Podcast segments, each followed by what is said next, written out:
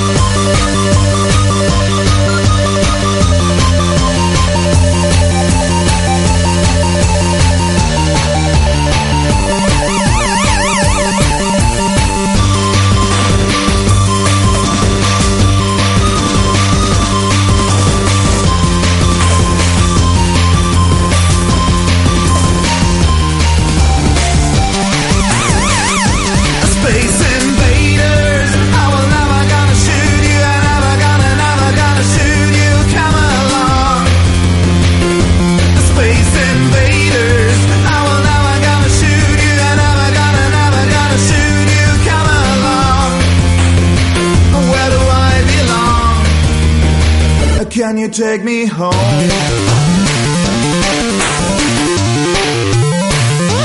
Space invaders, I never gonna shoot you, never gonna, never gonna shoot you, come along. Space invaders, I never gonna shoot you, never gonna, never gonna shoot you, come along. Where do I belong? Can you take me home?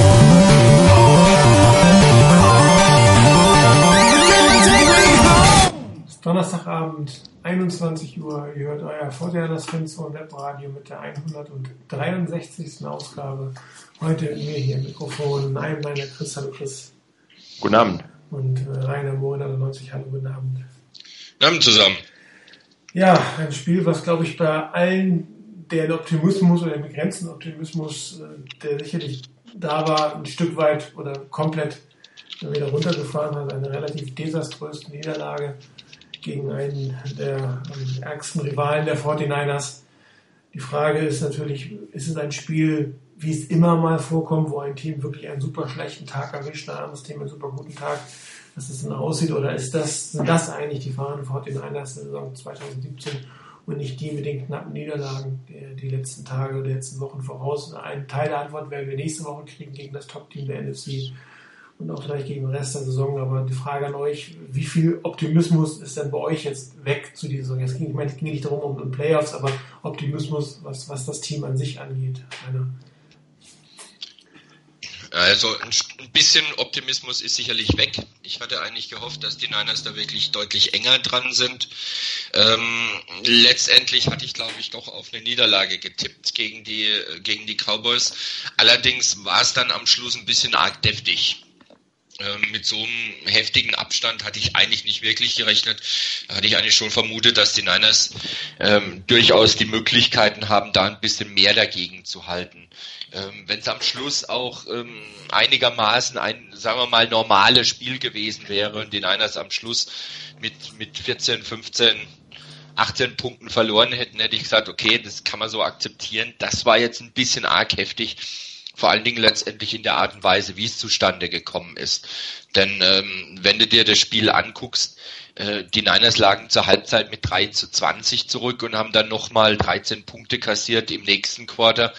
Ähm, das ist schon richtig, richtig übel gewesen, wie die Niners da verprügelt wurden. Und ähm, der Touchdown, den dann CJ Beathard erlaufen hat, das war dann eben äh, in Garbage Time das kommt halt vor, ist aber nichts, wo du jetzt sagen kannst, da ziehen wir uns tierisch dran hoch. Nach dem Motto, da haben wir den Gegner an die Wand gespielt in dem Drive. Das, was vielleicht noch irgendwo positiv rüberkommen kann bei der ganzen Geschichte ist, ähm, dass CJ Beathard zwar zwei Fumbles sich geleistet hat, als er da hart getroffen wurde, dass er aber auch nicht aufgesteckt hat an der Stelle. Der ist nicht äh, komplett völlig panisch geworden, hat nur noch übel reagiert, sondern hat immer noch versucht weiterzumachen, noch das Beste rauszuholen, was halbwegs möglich war. Ich fand, dass ein Carlos Hyde mit einem Schnitt von knapp fünf Yards pro Lauf eigentlich auch einen guten, eine gute Sache hingelegt hat. Ich finde auch ein Marquise Good, äh, Goodwin zum Beispiel, der ähm, immerhin mal vier Catches wieder hatte bei acht Targets. Der hat dann mit einem Schnitt von 20 Yards dann da war auch ein richtig langer Ball mal dabei. Das sind so solche Flashes, so wo man dann sagen kann, okay, da sind durchaus ein paar Elemente da, die die Niners zeigen können. Aber sie können sie weder konstant zeigen, noch können sie einem Gegner irgendwie ihr Spiel aufzwingen, wenn der Gegner dann auch von sich aus so eine Stärke hat, wie die Cowboys die zum Beispiel jetzt haben. Und mit den Cowboys, das muss man einfach so sagen, das ist natürlich auch ein Team, das in der NFC sicherlich mitsprechen wird, wenn es in den Playoffs mal zur Sache geht. Ob sie bis zum Super Bowl gehen können, ist eine andere Frage, muss wegen mir ja auch nicht sein, aber ähm, das ist zumindest ein Team, wo du eigentlich sagen musst, naja, die werden nicht einfach so vorher schon klein beigeben. Auch wenn sie natürlich in einer starken Division sind, da muss ich erstmal zeigen, ob sie überhaupt durchsetzen können, wirklich. Ähm, dennoch, es ist ein starkes Team. Es ist mit Sicherheit eines der besseren Teams. Ähm, Ezekiel Elliott hat ähm, wirklich gutes Spiel abgeliefert äh, mit 147 Rushing Yards und bei dem einen Ball, den er gefangen hat, den auch noch gleich für 72 Yards zum Touchdown zurückgetragen. Ähm, das war so ein bisschen das Ernüchterndste, fand ich eigentlich dabei, dass die Niners absolut nicht in der Lage waren, den Lauf zu stoppen. Das war so ein Rückfall in die Zeiten von letztem Jahr, wo man wirklich überhaupt keine Möglichkeit hat, egal was man letztendlich probiert hat, den Gegner da wirklich vor echte Probleme zu stellen.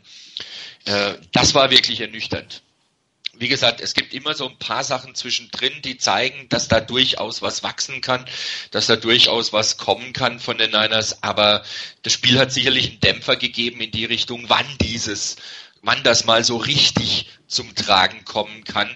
Also ich glaube, so ein Blick auf die ganz nahe Zukunft von wegen nächstes oder die nächsten zwei, drei Spiele, da ist, glaube ich, schon einiges an Optimismus verflogen. Ja, Chris, äh, wie weit bei dir Optimismus gesunken, wenn er überhaupt gesunken ist? Oder sinken konnte? Auch das kann man ja fragen. Ja, sicherlich ist, ist da ein bisschen Optimismus weggegangen. Ich glaube, die fünf Spiele zuvor, die hatten einem so ein bisschen das Gefühl gegeben, ja, der Weg nach oben, der ist nicht ganz so weit. Und dieses Spiel hat einem halt gezeigt, der Weg ist noch weit und der Weg nach unten geht dann auch relativ schnell. Also da kann es dann schnell ein paar solche Niederlagen geben und man ist wieder weit vom Mittelfeld weg. Ähm, von, daher, von dem her sicherlich auch ein gewisser Dämpfer für, die, für den Optimismus in dieser Saison. Ähnliches, was jetzt auch Rainer gesagt hat, ähm, führt natürlich dazu, dass dennoch ein gewisses Level von Optimismus da bleibt. Ich glaube, man hat wieder einige Punkte gesehen, die funktioniert haben. Es sind einfach äh, zu oft so Einzelbausteine, die funktionieren. Also man bringt das Ganze dann nicht für ein ganzes Spiel hin oder für mehrere Drives hintereinander hin, sondern es gibt ein gutes Play und dann wieder schlechte Plays, die sich so richtig abwechseln. Ist so ein bisschen die Story von schlechten Teams, die, dass das halt passiert oder Teams, die noch nicht ganz mm, geset, gesetzt sind. Und ähm, ein Punkt, den diese Niederlage sicherlich bei mir auch auslöst, ist ähm, Spannung auf die, auf die nächsten Spiele. Denn die engen Niederlagen, da gab es dann irgendwie doch auch nicht so eine wirkliche Reaktion. Oder man war ja eigentlich daran, man musste nicht groß was verändern. Das, was man jetzt in dem Spiel versucht hat oder aufs Feld gebracht hat, das reicht in der NFL nicht. Von daher, man kann aus diesem Spiel wahrscheinlich mehr Lehren ziehen, als wenn man ein Spiel jetzt hat, äh, wo man immer irgendwie zwei Punkte dahinter ist.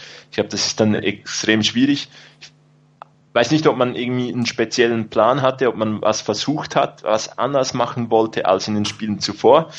Dann sollten äh, Shanahan und Saleh ähm, sicherlich äh, jetzt herausgefunden haben, dass das so nicht funktioniert. Und deswegen bin ich gespannt darauf, was in den nächsten Spielen passieren wird, wie die Reaktion da ausfallen wird. Weil wenn wir, wenn man da ein Stück weit äh, eine Reaktion sieht, eine Verbesserung sieht, dann hatte diese Niederlage auch was Positives. Und ja, es hätte nicht unbedingt gegen Dallas sein müssen, es hätte nicht unbedingt so, so hoch sein müssen, es hätte nicht am Dwight Clark Day sein müssen. Aber ich hoffe mal, dass die Coaches ihre Lehren daraus ziehen. Und jetzt sind wird es dann spannend sein, diese Veränderungen zu sehen, schauen, was wird anders gemacht, ähm, wo haben die Coaches die Probleme gesehen. Was man nicht vergessen darf, dieses Team hatte wenig Talent, dieses Team ist im Umbruch und da werden solche Spiele kommen, wo die Coaches auch damit lernen müssen, umzugehen. die Veränderungen dann für die Folgespiele machen. Und äh, ja, ich denke, es kann durchaus eine lehrreiche Niederlage sein.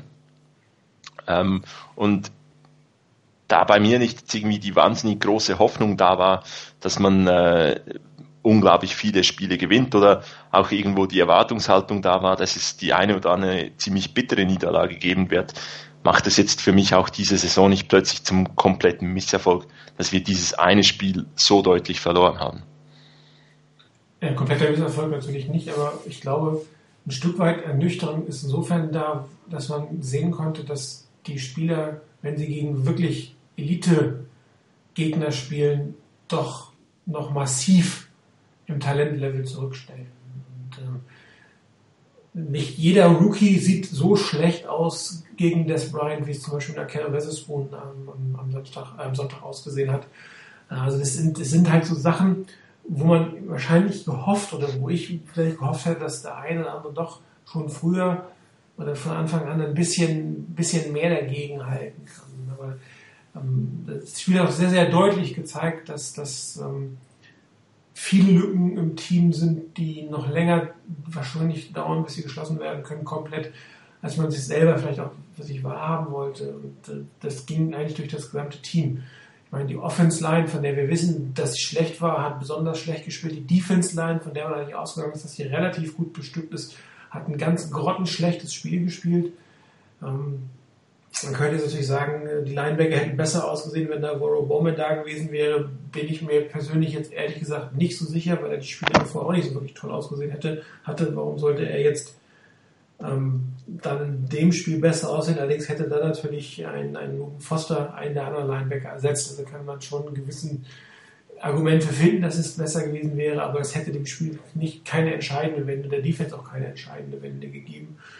Und äh, eine Frage ist ja auch da gewesen über das Defense-Scheme ähm, Passspiel, dass Defense-Line-Spieler plötzlich in die Passverteidigung gehen. Das ist sicherlich nichts, wovon was man noch nichts gehört hat. Ähm, das Zone-Blitzing, was, was in Pittsburgh früher gemacht wurde, sehr stark gemacht wurde, hat eigentlich oft dazu geführt, dass ein Line-Spieler ähm, zurückgegangen ist, um, um, um zu covern. Aber ob das jetzt ein Mittel wirklich sein muss, das ist einmal dahingestellt. Und und so wenig, wie es bei den 49ers jetzt funktioniert hat, ähm, ob man da wirklich dran festhalten muss, war auch mal dahingestellt. Also auch, auch das Coaching in diesem Spiel war eigentlich fast noch schlechter, als, als äh, man es in anderen Spielen schon gesehen hätte. Und ähm, das macht schon für mich ein Stück weit Sorgen, ähm, dass der Talentlevel doch noch mal ein Stück drunter liegt als unter dem niedrigen Niveau, auf dem ich es eigentlich selbst ähm, gesehen hätte oder mir gewünscht hätte. Und ähm, das bedeutet eigentlich, und das lässt zu befürchten, dass, dass es tatsächlich noch mindestens zwei Off-Seasons braucht, bis das Talentlevel wirklich so gut ist, dass die 49ers äh, zumindest als oberes Mittelklasse-Team gesehen werden können. Ähm, da wird äh, eine Free Agency und eine Draft alleine nicht wirklich reichen, zumal man ja auch gucken muss, wie diese Draft überhaupt am Ende ist. Ich meine, es ist natürlich viel zu früh, Rookies nach sieben Spielen zu bewerten. Trotzdem hätte man sich vielleicht von dem einen oder anderen Typ mehr Impact erwartet in dem Moment, Stichwort Solomon Thomas zum Beispiel. Auf der anderen Seite gibt es halt immer wieder das eine, ihr habt es auch schon gesagt, was dann wirklich gut aussieht, einer, der wirklich ein gutes Spielzug, einen überraschten Spielzug macht, gute Dinge fängt, aber in, in Summe ist das einfach schlichtweg zu wenig. Und es war in diesem Spiel noch viel weniger, als es in allen anderen Spielen war. Und äh, plus dann die individuellen Fehler zu kommen. Und das ist natürlich immer ein großer Punkt. Weil man kann ja spekulieren, wenn Trent Taylor da nicht gefummelt hätte und die 49ers da vielleicht, ähm, selbst wenn sie keinen langen Drive gemacht hätten, aber die Cowboys dann wieder in die eigenen 20 Jahre hin zurückdrängen können, ob das dann so weitergeht oder ob, ob das Spiel auf jeden Fall so in diesen Bahnen gelaufen wäre. Und die Frage ist auch, waren die Cowboys vielleicht gerade, du hast ihn erwähnt, den Dwight Clark Day nochmal ein bisschen besonders motiviert, gegen die 49ers hier zu zeigen, wer das deutlich bessere Team. Da kommen viele Sachen zusammen.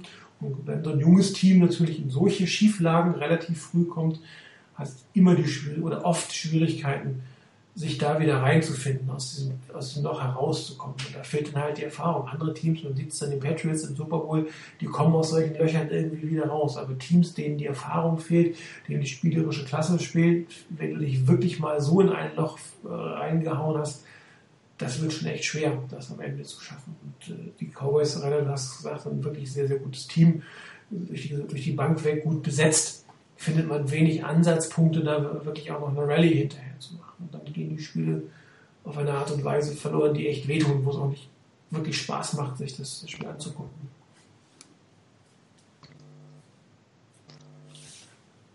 Okay, jetzt habe ich euch gut gequatscht. nee, ich glaube, das, das, de das deckt das Ganze auch und irgendwie wir, wir haben jetzt genug Material eigentlich aus dieser Saison, äh, also um das mal anzuschauen und sagen, es gibt irgendwie Anzeichen für beides. Also es gibt Anzeichen eben dafür, dass man nicht ganz so weit weg ist von gewissen Teams, aber halt ist ja klar, dass es Teams gibt, die schon deutlich weiter sind und die schon, wo der Abstand halt noch deutlich größer ist. Und wenn du dann noch den blödesten Spielverlauf grundsätzlich hast, ähm, dann, dann kommt's mal so raus.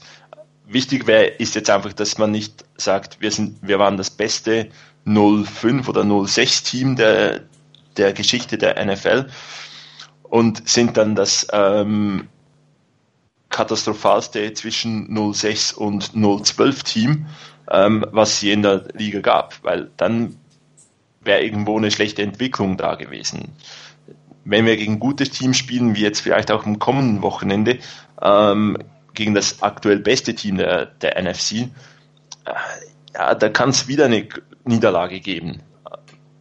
Die, es ist die, die Entwicklung, die da dennoch da sein muss. Und wenn jetzt jede Niederlage so wird, ja, dann ist es ziemlich dramatisch. Wenn die eine Niederlage so ist und man jetzt beispielsweise auch schon gegen die, gegen die Eagles irgendwo besser spielt als gegen die, äh, gegen die Cowboys, auch wenn es vielleicht eine Niederlage gibt, aber die knapper ist, man bessere Aktionen hat, mehr ähm, länger im Spiel ist, dann, dann sehe ich das nicht so dramatisch. Ich glaube, es braucht noch viel. Es, ähm, einige Spieler könnten besser sein, einige Spieler hätten sicherlich äh, würden profitieren davon, wenn es irgendwo noch einen Veteran nebendran gäbe. Ähm, man könnte kurzfristig vielleicht mit dem einen oder anderen Spieler erfolgreicher sein. Es ist nicht eine kurzfristige Entwicklung, die die 49ers machen müssen, sondern eine langfristige. Und von daher möchte ich das Spiel jetzt nicht überdramatisieren, was, was wir hatten gegen die Cowboys. Ähm, wenn man irgendwo dann eine Entwicklung in den Folgespielen sieht wenn das jetzt eben die, der Start in eine solche Niederlagenserie war, ja, dann mache ich mir auch dann irgendwann mehr Sorgen, aber noch nicht nach dem einen Spiel. Ich glaube, was, was halt auch noch ein Punkt ist, gerade bei dem doch sehr jungen Team, das die Niners haben. Wenn du dir anguckst, wie das Spiel angefangen hat, du hast, du hast im ersten Drive der Cowboys die sofort beim Three and Out äh, im Prinzip der optimale Start. Besser kannst du eigentlich kaum anfangen. Du kann, verhinderst sofort ein First Down für die, für die Cowboys. Es kommt der Punt, der ansonsten ziemlich sichere Trent Taylor nimmt den Ball auf. Zack, Fumble, der Gegner ist in Ballbesitz, hat ein relativ kurzes Feld, schafft mit drei Plays diese 20 Yards und ist 7-0 vorne. Das ist natürlich schon mal ein erster Schlag, der wehtut. Dann hast du solche Geschichten, dass du zum Beispiel beim 3 zu 20 dann wirklich dran bist und, ähm, und dann, ja, 36 Sekunden vor Schluss der Halbzeit hättest du eigentlich die Chance beim zweiten Goal von der 5 der Cowboys vielleicht wenigstens irgendwelche Punkte zu machen. Zack, es gibt wieder ein Fumble, diesmal von Bethard, wieder die Cowboys, die drauffallen, Chance auf Punkte dahin. Ähm, ich möchte ich will damit nicht sagen, dass ohne die beiden Aktionen die Niners das Spiel gewonnen hätten. Nur ist gerade, denke ich, beim, beim sehr jungen Team so ein Auftakt, wo eigentlich super ist, mit dem, dass du gleich mal die anderen zum Three and Out zwingst und dann zack, haut's dir diesen Fumble rein, den der Gegner erobert und gleich einen Touchdown draus macht. Und später, als du die Chance hast, vielleicht mal, vielleicht wirklich auf zehn Punkte ranzukommen, mit dem zehn Punkte Rückstand in die Halbzeit zu gehen, mit der Aussicht darauf, ich habe die erste, den ersten Ballbesitz in der zweiten Halbzeit dann, dann bleibst du bei 17 Punkten minus und dann in dem, in dem nächsten, ähm, ja, Vierter und Vier an der 28 der Cowboys Shanahan lässt die Niners dann spielen. lässt den ausspielen bei 17 Punkten Rückstand. Kann man drüber diskutieren, ob das wirklich notwendig war, ob man da nicht vielleicht die, die, das Field Goal nimmt, wo man dann eben 14 Punkte zurück ist. So gibt's den Turnover und Downs. Die Cowboys kommen mit einem äh, mit einem einzigen Spielzug. Das kommt halt auch noch dazu. Das war genau aus der Situation raus. Dieser 72-Yard-Pass mit einem fürchterlichen, katastrophalen Tackling der Niners. Ähm, mit einem Ezekiel Elliott, der allerdings auch wirklich verflixt gut das an der Seitenlinie gemacht hat, da nicht ins Aus zu gehen. Zack, liegst du hinten. Ähm, wenn, du, wenn du das kurz zusammenzählst einfach mal, lass die Niners da einen Touchdown machen vor der Halbzeit, lass sie da ein Field Goal machen, bis zu sieben Punkte zurück und ob die Cowboys dann so schnell zum Touchdown kommen, ist auch erstmal noch eine Frage. Das sind alles so Punkte, die glaube ich beim, beim Team, das vom Talentlevel her nicht sonderlich hoch anzusiedeln ist, nach wie vor nicht. Ich glaube, da sind wir uns grundsätzlich mal einig. Über Nuancen kann man diskutieren bei so einem Team, das vom Talentlevel her nicht sonderlich hoch anzusiedeln ist und das noch insgesamt sehr jung ist, dass diese, diese Erfahrung da alles machen muss. Ich glaube, das sind alles so Faktoren, die mit reingespielt haben, dass das Ganze wesentlich deutlicher am Schluss ausgefallen ist, als es vielleicht notwendig gewesen wäre, als vielleicht auch möglich gewesen wäre. Ja, die Frage ist, wie viel, wenn, oder wenn du mehrere solche Spiele hast, wie viel lernt das, also wie viel bringt das Team eigentlich voran? Wir hatten ja gesagt, letzte Woche auch, dass es durchaus eine Strategie ist, dass man sagt, okay, ich gebe jetzt ein paar Spiele ab, damit meine Jungen aufs Feld kommen, wirklich spielen und lernen. Die Frage, was lernst du bei so einem Spiel? Beziehungsweise was lernst du, wenn du diesen Spiel, diese Spiele mehrfach hast? Von einem oder zwei solche Spiele lernst du auf jeden Fall was, nämlich ähm, wie man mit solchen Sachen umgeht. Aber wenn, wenn du äh, natürlich über eine Serie, wie Chris gesagt hat, eine Serie solche Spiele abnimmst, dann auch die Frage, was lernst du, wie viel lernst du, wie viel machst du aber auch kaputt in dem Kopf eines einzelnen Spielers. Und darum ist für mich eine gewisse Frage, wie, was ist jetzt eigentlich die wahre Standortbestimmung? Das ist der entscheidende Punkt. Ist der Standort mehr das, was wir jetzt am Sonntag gesehen haben?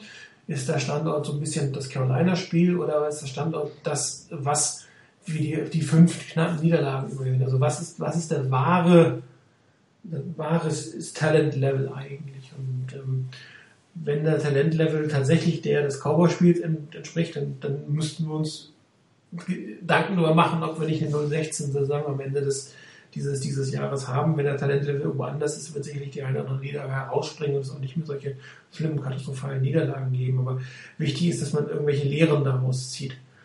Ja, versucht, ein paar Fehler abzustellen, ein paar Sachen ähm, entweder zu intensivieren im Training. Wir haben es ja gerade die Diskussion hier auch um Eric Reed auf der Linebacker-Position. Ich weiß nicht, wie oft er im Training diese Position letzte Woche inne hatte, bevor er jetzt in dieser Hybridrolle am Wochenende war. Diese Woche wird er definitiv mehr Training auf diese Woche haben. Es ist die Frage, welche Auswirkungen das hat. Also solche Sachen müsste man sich, sich angucken. Wobei das auch durchaus eine Notlösung gewesen sein kann. Das muss man ja auch fairerweise sagen. Die Verletzungssituation war nicht allzu rosig. Ähm, dass man dann sagt, okay, ich, ich pr- probiere mal ein Experiment, was vielleicht auch nicht ganz so weit vorbereitet ist. Aber allzu viele Experimente sind natürlich auch wieder schwierig, wenn du dann, wenn es zu solchen Ergebnissen führt. Ja, wenn du dann irgendwie ein durchwachsene, also mal ist es gut, mal ist es schlecht, okay, aber, aber wenn du natürlich solche Ergebnisse produzierst und davon mehrere, dann, dann ist auch wieder die Frage, wie viel kannst du am Ende des Tages wirklich daraus ziehen aus dem, was du machst. Und ähm, die Frage ist auch, wie Shanahan jetzt darauf reagiert. Also einmal, wie baut er dieses Team ein Stück weit wieder auf? Ähm, wie bereitet er sich vor gegen, gegen ein wahrscheinlich noch stärkeres Team als die Cowboys? Und welche Lehren zieht er für sich aus der ganzen Situation? Wie er damit umgeht und wie seine anderen Coaches damit umgehen? Wie geht ein Defensive Coordinator mit dieser Situation um, dass er ähm, es irgendwie nie schafft, ein komplettes Spiel zu callen. Er hat immer ganz gute Situationen, die dazwischen drin sind, aber dann hat man auch wieder Situationen, wo man denkt, was ist denn das für komisches Play-Calling? Wo geht's denn jetzt hin? Ja, und dann bringst du teilweise deine Spieler vielleicht in etwas unglückliche Situationen, in denen sie schlechter aussehen, als sie aussehen müssen, von Coaching-Seiten auf. Ähm, Also daher es ist wirklich die große Frage des, des, des, des wirklichen Talentlevels der 49ers. Und wenn es das von dem Cowboy-Spiel ist, dann wird es wirklich eine lange Zeit. Und darum hoffe ich, dass, dass sie zumindest jetzt gegen die Eagles sich nicht so dermaßen verprügeln. Ich sehe nicht, dass sie wirklich eine realistische Gewinnchance haben am Sonntag. Aber dass man sich nicht so wieder verprügeln lässt und dass man ähm, sowohl systematisch als auch mental versucht, ähm, das etwas besser abzufrühstücken als am letzten Wochenende. Ich kann, oder Chris, Ja, ein Punkt, de- den du angesprochen hast, ist, wie, wie, wie sehr kann man was aus so, so einer Niederlage lernen oder ist das dann vielleicht eben doch einfach nur pure Überforderung, ähm, dass eigentlich nichts oder sehr wenig Positives und viel, viel mehr Negatives äh, rauskommen kann. Äh, ich denke, einerseits ist es sicherlich jetzt der Zeitpunkt, wo die, die Veterans einen Schritt nach vorne machen müssen, die jungen Spieler auch mitreißen klar, da fehlen auch viele. Wir sind ein junges Team. Nichtsdestotrotz, es gibt welche ähm, Veterans. Ich denke in der Offense beispielsweise an Joe Staley, Pierre Garçon. In der Defense Eric Reed kann so einer sein. Buckner kann in so eine Rolle schlüpfen, auch wenn er auch noch recht jung ist. Earl Mitchell kam ja als sehr, sehr guter Charakter und ähm, vom, von der Kultur her äh, genau passender. Und ja, das ist halt wirklich die Frage, ähm, verheizt man Spieler mit, mit dem, dass gewisse Stützen im Team fehlen?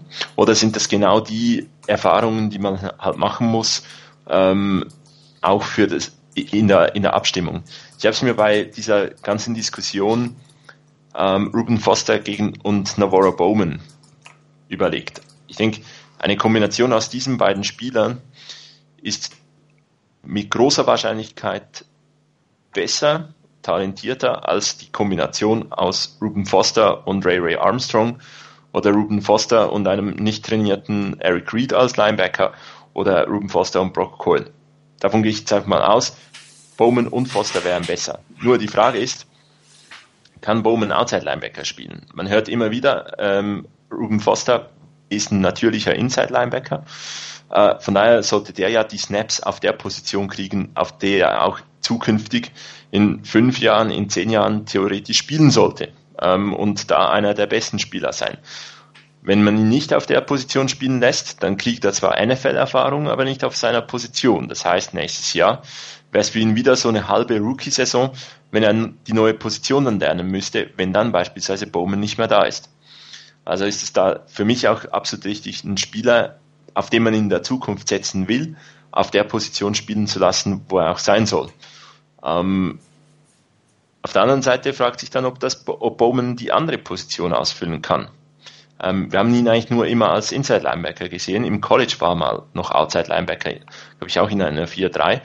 Ähm, das hätte man vielleicht versuchen können. Ob er da mitgespielt hätte, keine Ahnung. Ähm, man hat jetzt einen anderen Weg bestritten. Ich glaube, wichtig ist, dass man ähm, Anführer im, im Team hat. Die werden sich jetzt auch herauskristallisieren müssen. Am einen oder anderen Ort ärgert es mich immer wieder, wenn wir so ganz, ganz starke Rookie-Fehler sehen. Ähm, muss dann auch irgendwo sich fragen, ob das so sinnvoll war, dass Witherspoon gegen Des Bryant spielen musste oder ob man das nicht auch anders hätte angehen können. Und das wird sich in der Zukunft auch zeigen, was die Coaches daraus gelernt haben. Ähm, machen die was anderes? Und dann kommt noch der weitere Punkt, was John Lynch daraus gelernt hat. Ähm, welche Veränderungen wird er in der Offseason wieder, wiederum anstreben? Geht man dann wirklich auf, den, auf mehr ähm, erfahrene Leute? Baut man weiterhin mit sehr, sehr vielen jungen Spielern das Ganze auf? Das wird, tradet man äh, für irgendwelche Spieler noch ähm, in der Offseason dann? Das, das wird jetzt auch sehr, sehr spannend sein, aber es sind nicht, sind nicht Punkte, die man jetzt in dem nächsten Spiel sieht, sondern die man über eine gewisse Entwicklung äh, sehen muss.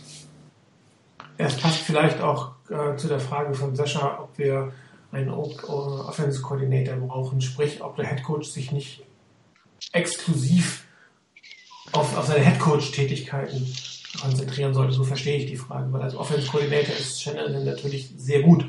Ja, nur die Frage ist er als Head Coach noch gut genug. Also ich denke, ja. Sag nur, Rainer.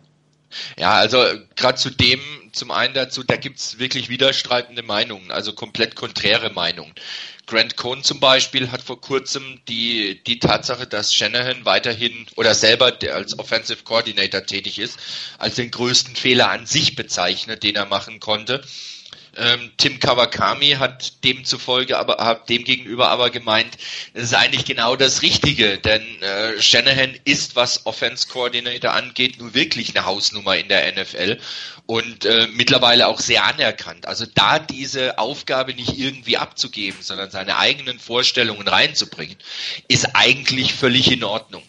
Was Shanahan lernen muss, und das hat man im letzten Spiel zum Beispiel auch gemerkt, diese Geschichte von wegen mit der Challenge. Äh, ich weiß nicht, ob ihr das mitgekriegt habt. Bei einer Challenge musste man quasi Shanahan sagen, äh, hier, da könnte es interessant werden. Warum? Weil er, nachdem die Offense weg war vom Feld, sich darum gekümmert hat, um die Offense, nach dem Motto um seinen Quarterback und um die Offense an sich. Was machen wir weiter? Wo müssen wir ansetzen? Das heißt, das, das ist eine Sache, die muss Shanahan noch hinkriegen. Ob es dazu notwendig wäre, wirklich einen Offensive Coordinator einzustellen, ich weiß es nicht.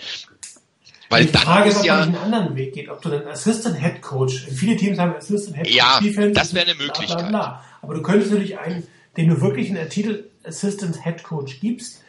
Der aber keine Unit zu betreuen hat. Ja. Das wäre natürlich ein Workaround. Ich glaube, das, Das gibt's wäre nicht, aber Aber, das, das gehört, glaube ich, auch mit zu dem, wo, wo man abwarten muss, ob die, welche Lehren die Niners aus dieser Saison und aus dem Ablauf der Saison ziehen, ob sie dann vielleicht auch sagen, okay, das ist eine Sache, die vielleicht bei Shanahan auch noch eine Zeit lang braucht, bis er das so hinkriegen kann, so dass man sagt, man stellt ihm zum Beispiel für nächste Saison einen Assistant Head Coach zur Seite. Und wenn man merkt, der wächst da mehr und mehr rein, dann kann man diesen natürlich auch irgendwann mal wieder wegnehmen. Ähm, zu dem, was vorhin noch war, schließt ein bisschen an das ähm, vielleicht mit an von, von dem, was auch Chris gemeint hat. Ähm, diese Geschichte mit Eric Reed, ähm, das ist so eine Sache, da war ja auch eine Frage im, im Type-In-Thread, von wegen, wie wir das so bewerten mit Eric Reed ähm, als Linebacker. Ich habe da noch wirklich ein bisschen Bauchschmerzen damit. Ich weiß nicht, ob er das so hinkriegt, dass man da wirklich sagen kann, das ist seine Position. Vielleicht hängt diese, dieser Einsatz von ihm auf Linebacker ein bisschen damit zusammen, dass Shanahan irgendwann mal gemeint hat, er würde gerne Wege finden, die besten elf Spieler, die er hat, aufs Feld zu schicken. Und wenn er das Gefühl hat, Eric Reed ist einer der besten elf, aber auf Safety hat er zwei Leute, die er hervorragend hinstellen kann und die auch zu den besten elf gehören und von den beiden will er keinen wegnehmen, dann ist es eine fast logische Geschichte, dass man Eric Reed dann als Linebacker probiert. Ob man daran wirklich konsequent festhält, wenn man merkt, oh, das ist vielleicht doch nicht die beste Lösung für das Team insgesamt. Vielleicht an sich der, einer der elf besten Spieler, aber das Team insgesamt verliert dadurch etwas. Das muss man sicherlich abwarten. Äh, zu dem von vorhin, weil ich da noch ansetzen wollte, du hattest mal, hattest vorhin gesagt, Martin, von wegen, wie sich das so aufs Team auswirkt, wenn man jetzt pausenlos verliert oder auch mal ein paar Mal vielleicht so höhere Niederlagen hat. Äh, ich habe es vor der Saison schon gesagt. Ähm, wegen mir könnten die Niners von mir aus auch tatsächlich mal eine 0-16-Saison haben. Nicht, dass ich mir die wünsche, aber wenn es für die fürs fürs Gesamtweiterkommen der Franchise wirklich notwendig ist und das Richtige ist, dann würde ich das auch mal mitmachen. Wie die Spieler das mitmachen, wenn du wenn du während der Saison nicht merkst, dass das, was du arbeitest, wofür du arbeitest, das, was der Coach dir sagt, warum man das macht und wie er dich vorbereitet, dass das nicht wirkt, dass das insgesamt nicht besser wird, dass es nicht vielleicht doch mal in einem Sieg mündet, dann fängst du vielleicht auch ein bisschen an dran zu zweifeln an dem, was der Head Coach da so erzählt, nach dem Motto, naja, der erzählt ja viel, aber es bringt ja nichts. Von daher wäre der eine oder andere Sieg sicherlich ganz gut, wenn der mal kommen würde. Ich glaube auch nicht dran, dass der im nächsten Spiel kommt. Ähm, weil dazu waren die Eagles in letzter Zeit einfach wirklich zu stark. Und was du gemeint hattest von wegen, welche Wege oder, oder wie Shanahan das hinkriegt, das Team aufzubauen aus der Situation. Ich glaube, da ist manches, was dazugehört, was wir von hier aus so nicht beurteilen können, weil wir da einfach viel, viel zu weit weg sind, ist das, wie hat Shanahan, wie hat, wie hat Lynch, wir haben die anderen Coaches, das Team schon in der Offseason auf diese Saison vorbereitet. Ich glaube, da hängt auch viel mit dran. Mit welchen Erwartungen gehst du da rein? Was gibst du deiner Mannschaft vor? Wo sagst du, das sind unsere Saisonziele? Wenn du denen sagst, unser Saisonziel ist hier, wir wollen sechs Siege einfahren, dann wird es jetzt so langsam aber sicher richtig eng. Ja, also es sind noch zehn, es sind noch wie viel noch neun Spiele, sechs Siege. Oh, das wird ambitioniert. Also äh, es kommt ein Stück weit schon mal darauf an, wie ist man in die Saison reingegangen? Was hat man übers Training Camp hinweg, über die Minicamps vorher, über Training Camp, über die Preseason und jetzt in der Saison da schon gearbeitet? Und wie geht man jetzt mit der Saison ab, äh, mit der Saison und mit der Leistung um? Weicht das von dem ab, was man, oder sind die Saisonziele, die man vorher ausgegeben hat, sind die in Gefahr? Oder passt das immer noch irgendwo mit rein? Ich glaube, man muss es wirklich in diesem größeren Zusammenhang sehen, was da Shanahan, Lynch und die anderen Coaches da ähm, bei den Spielern bewirken konnten vorher. Also sie auch schon mental ein Stück weit zumindest darauf vorbereiten, was da vielleicht kommen könnte. Aber das, wie gesagt, das können wir von hier aus nicht beurteilen, was die da gemacht haben. Ja, ich wir frage, machen ob du überhaupt als Coaches sagst, ja, ich erwarte eine Saison XYZ, keine Ahnung, aber also, ob man so konkret eine Saisonvorbereitung macht oder man Ja gut, äh, Moment, Moment, nicht falsch verstehen, das habe ich nicht so gemeint, in dem Sinne nach dem Motto, ähm, wir bereiten uns darauf vor, am Schluss eine Saison mit 6-10 zu haben. Nee, Aber dass du ausgibst, das so als Ziel, so wir wollen schon ein paar Siege einfahren. Ähm, aber vielleicht dauert es einfach eine Zeit und vielleicht gibt es auch ein paar Misserfolge ähm, zwischendrin. Ich meine, wenn du dir anguckst, die letzten Spiele, die knapper waren, der eine oder andere Call ein bisschen anders gelaufen, sprich Offensive Pass Interference Garçon, das Ding hätte für die Niners laufen können. Ja, also Klar. da war man ja knapp dran. Ja, also dass die 49ers äh, Siegchancen haben, unbestritten. Die Frage ist, wie viele werden sie noch kriegen? Das ist so ein bisschen der entscheidende Punkt. Also geht die Saison jetzt in die Richtung, in der wir sie gerade sehen, oder geht sie wieder in die andere Richtung und dann kommt sicherlich nochmal äh, ein Sieg. Interessanterweise, ich weiß, ich habe gerade von, von einem Kommentar von Ray Retto gesehen, das gibt so ein bisschen das Verständnis von, von York die letzten Jahre, warum, nämlich, warum, oder was erklärt, warum das Team jetzt so aussieht, wie es aussieht. Er hat allen Ernstes seine, in einer Umfrage für die Levi's Stadium Besucher die Frage reingebracht, wie wichtig sind die Siege des Teams für deine Experience am Game Day? Ja, das klingt so ein bisschen nach dem Motto, ich habe dir doch ein tolles Stadion hingestellt, du kannst dir ganz viele schöne Sachen machen und ein bisschen Football wird auch noch gespielt, aber Siege sind ja eigentlich gar nicht so wichtig. Ja?